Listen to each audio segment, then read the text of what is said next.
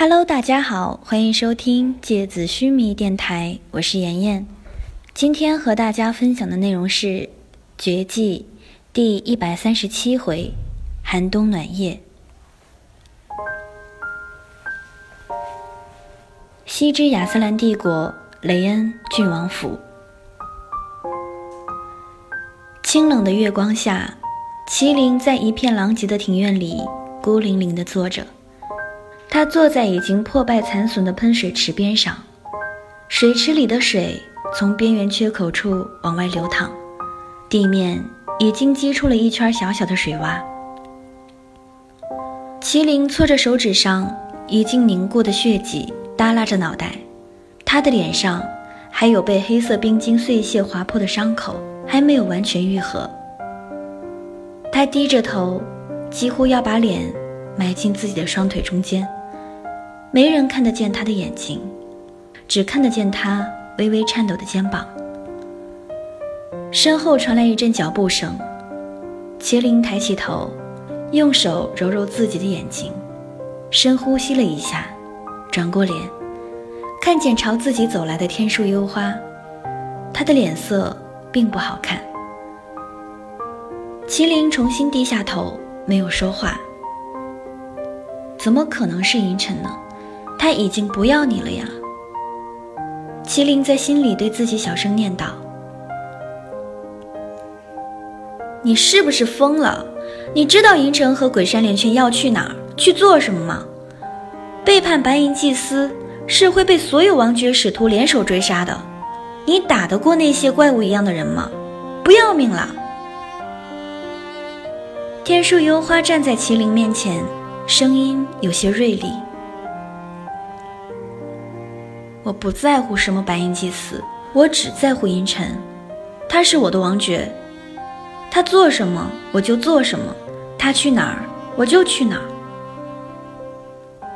麒麟的声音很低，但没有任何犹豫，只是他的声音里还是有一些非常明显的低落，像是迷失在森林里的小动物低声的呼唤。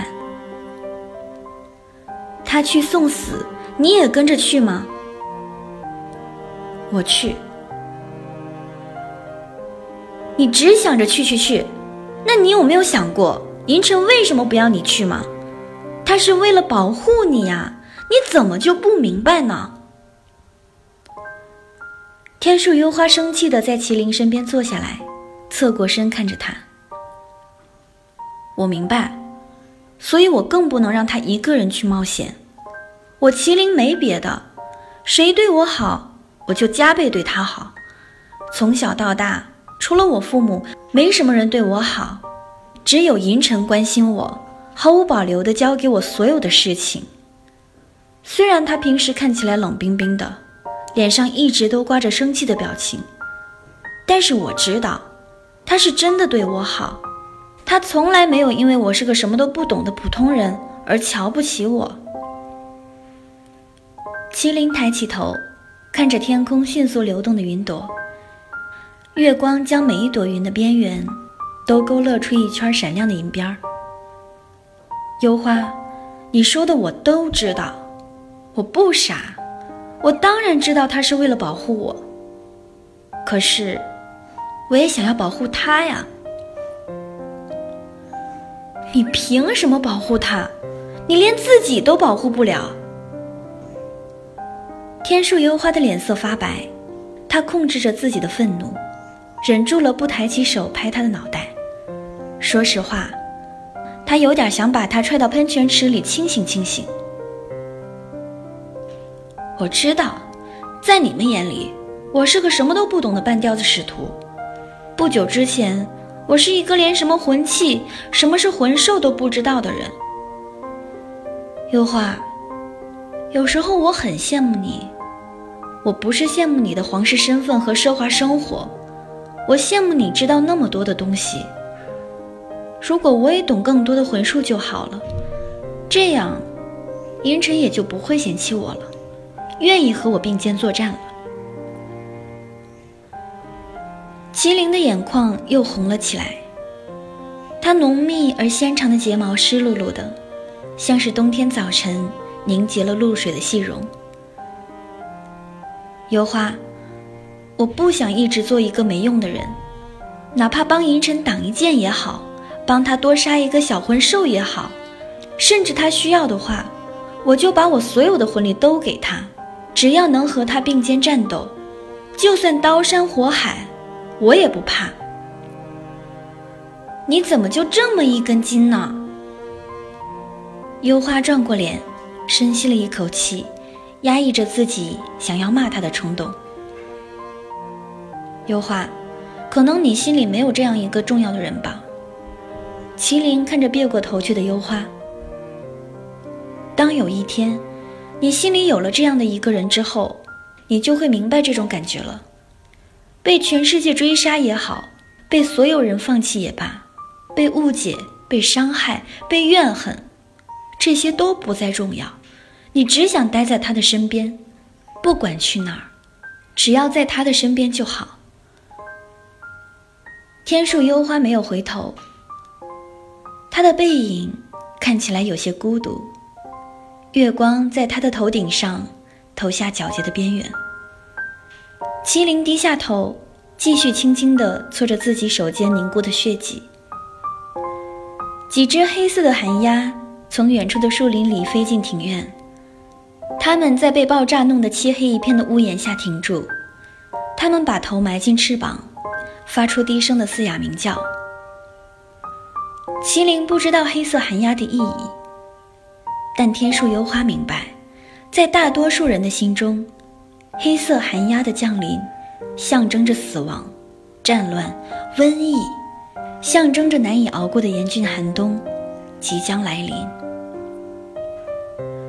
只有在少数崇拜黑暗力量的魂术师心中，漆黑的寒鸦象征着从灰烬中重新崛起的新生，象征着用鲜血和尸骸引领的更新换代的觉醒。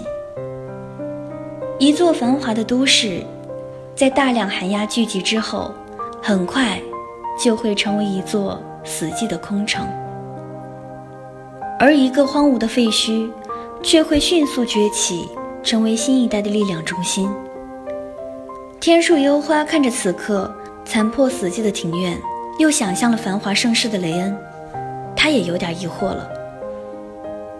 银尘坐在黑檀木雕刻出的精致圆桌前，桌上的蜡烛已经要燃尽，他冷峻而清澈的面容被烛火映照出一种难以言说的孤独和隐忍。房间的门被轻轻推开了。鬼山连泉走了进来。怎么样，他同意了吗？阴沉问道。他没在房间。连泉在银尘身边坐下来，顿了顿，然后小声地说：“你要不要去看一下麒麟？如果我们明天就要离开的话，你应该知道，我们的机会非常渺茫吧？”也许，这会是你们最后的道别了。银尘沉默着，没有说话，他的目光里跳动着烛火的光影。我知道你是为了保护麒麟，不愿意让他跟着我们冒险。可是，你的方式对麒麟来说，会不会太残忍了？就像你说的。我们的机会非常渺茫，一旦失败，就要付出生命作为代价。我不想让他陪着我白白送死。他那么年轻，他甚至都还没来得及好好享受这个世界。他应该娶妻生子，享受子孙满堂的生活。他不应该像我一样，活得这么潦草和茫然。他应该有更好的未来。什么未来？成为白银祭司控制下的新一代的人形魂兽吗？他从成为你的使徒那天开始，就注定不可能再拥有平凡人所能够拥有的人生岁月了。你觉得麒麟不在我们身边，他就安全吗？鬼山连泉拿过一支新的蜡烛，点燃之后，重新放进水晶灯罩里，室内的光线稍微明亮了一些。看见银尘发红的眼眶，他的心也不由得柔软下来。你有多在乎吉尔加美什，麒麟就有多在乎你。银尘的眼帘低垂着，浓密的睫毛覆盖着他清澈的眸子。我可以跟你们一起去。天树幽花的声音从门口传来，银尘和连泉抬起头，脸上的表情有着明显的惊讶。但我有一个条件。鬼山连泉点点头。你说，麒麟得和我一起。天树幽花没有看连泉，他直直的看着银尘，等待着他的回答。连泉有些意外，他本来在心里已经做好了一切准备，不管天树幽花开出什么样的条件，就算他要自己的一条手臂。他也会二话不说的砍下来给他。然而，这个条件，他无法回答。他沉默着，转头看向银尘。银尘也低着头，没有说话。半晌，银尘抬起头，看向半开门的房间，那里空无一人。他却对着门外冷冷地说了句：“你出来。”一只手小心翼翼地从门框边上伸出来，然后是一只脚，小半个身子，最后麒麟探出半个脑袋。他瞄了瞄冷冰冰的银尘的脸，吓得立刻把脸埋到门框上，可怜巴巴地躲在门背后，不敢说话。他的手指在木头上抠来抠去。银尘无奈地看了看幽花。又看了看麒麟，几次欲言又止。最后，他轻轻地叹了口气。听见叹气声的麒麟抬起头，忍不住偷瞄银尘。他黑黑的大眼珠子滴溜溜地转动着，掩饰不住自己脸上的兴奋。嗯，所以你刚刚那个叹气的意思是？意思就是。他答应了。鬼山连泉忍不住笑了，他看着别扭的王爵使徒两人，摇了摇头。麒麟难以掩饰内心的狂喜，但又不敢太过激动，免得银尘反悔。他把脸埋在门边上，吭哧吭哧地笑着。但我先说好了，营救吉尔加美什的任务非常危险，沿路上一切都必须听我的，绝对不可以自作主张。银尘继续板着一张冷冰冰的脸，但是他的目光已经变得非常柔和，眸子里的笑意温柔而动人。放心，放心，我保证你指哪我打哪。我以苍雪之牙的脚掌肉垫子发誓，我绝对比你的魂兽还要听话。你看见我脑门上金色魂力流动成的三个字了没？靠得住！不知道什么时候出现在桌面上的血刺。此刻已经竖起了两只钳子，他交错着双钳，冲着麒麟比划出一个叉的手势。麒麟冲血刺翻了个白眼，嘴里啧了一声：“你这身衣服。”银尘看着麒麟身上新换上的华贵长袍，“哦，是吧？哎呀，我也觉得这身衣服完全不行，不上档次。”穿起来还很不舒适，浑身缝满了各种宝石，走在大街上像一个路边的花灯一样，比你送我的那套差多了。我本来不想换，都怪天树幽花，非要让我脱衣服。你知道，毕竟寄人篱下，有时候不得不低头。这套衣服挺好看的。银尘接过麒麟的话。啊，哦，是吧？我也觉得，感觉非常贵气。你看这些金丝刺绣，真是巧夺天工，感觉很符合我七度使徒的身份，低调奢华，古典高雅。哦，对了，云晨，幽花家地下有一个非常棒的温泉，里面的泉水滚烫滚烫的，还有一股草药味道，感觉应该可以活血。我感觉你常年手脚冰冷，应该比较体寒。你要不要去泡一下？泡完浑身充满香气。说着，麒麟一个箭步窜到银尘面前，抬起自己胳膊，凑到银尘脸边上：“你闻闻看，怎么样？迷不迷人？” 你有点严肃。麒麟看银尘的脸色渐渐发青，知道他快要往自己嘴里塞冰碴了，要么就是从地上叫一根冰柱顶在自己裤裆上。他赶紧转过头，冲连泉道：“连泉，你也可以和银尘一起去感受一下。”连泉本来还在看着脸色发青的银尘，幸灾乐祸，突然迎面被麒麟丢过来一句。不由得有些尴尬，又有点恼火。哎呀，你看你，明显想多了。我的意思又不是让你和银尘一起泡，你想什么呢？真是的，看你平时一本正经的，关键时刻也是信马由缰，放飞自我。我告诉你，那个浴室非常大，而且好多个房间呢，不用一起。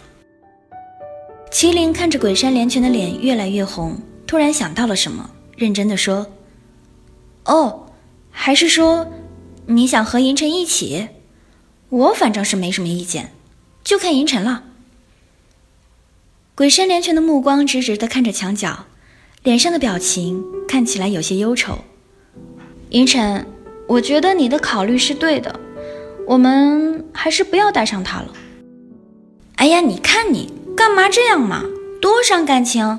你们先聊，我先走了。明天见，再见，再见。麒麟快速的摆着小手，一溜烟跑掉了。房间的门吱嘎一声关了起来。连泉、银尘、幽花三人有点无语的看着关起来的房门，沉默了。房间里面一片尴尬的死寂。过了一分钟，银尘深呼吸，额头上的青筋看起来有点明显。你到底走不走？啊！你们怎么知道我在门口偷听啊？麒麟的声音从门后传来，银尘有点无语的看着门缝中间夹着的一大截麒麟的披风，他自己都没有意识到，此刻他的嘴角满满都是掩饰不住的温柔笑意。鬼山连泉看着银尘，被他眼睛里的光芒感染了，忍不住也微笑起来。他侧过头看着天树幽花年轻的脸庞，他盈盈笑着，微微弯起的脸，此刻正看着门外，脸颊上的红晕像是一抹浅浅的桃花。好了，今天的节目到这里就要结束了，大家晚安。